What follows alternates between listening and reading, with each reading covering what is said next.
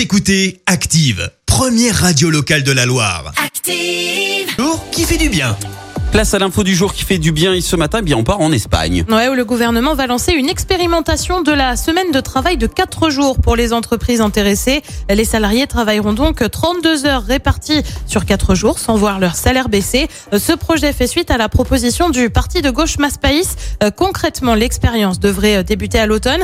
Les détails ne sont pas encore connus, mais elle pourrait concerner jusqu'à 200 entreprises espagnoles et entre 3000 et 6000 salariés. Euh, Pour justifier ce projet, le parti a plusieurs arguments. Euh, D'abord, la semaine de 4 jours favorise la productivité. Les salariés bénéficiant de 3 jours de repos sont moins fatigués, moins stressés et donc plus efficaces. Mais ce n'est pas le seul avantage. Au-delà de rendre les salariés plus heureux et moins susceptibles de faire un burn-out, la semaine de 4 jours serait aussi en accord avec l'environnement, selon plusieurs études.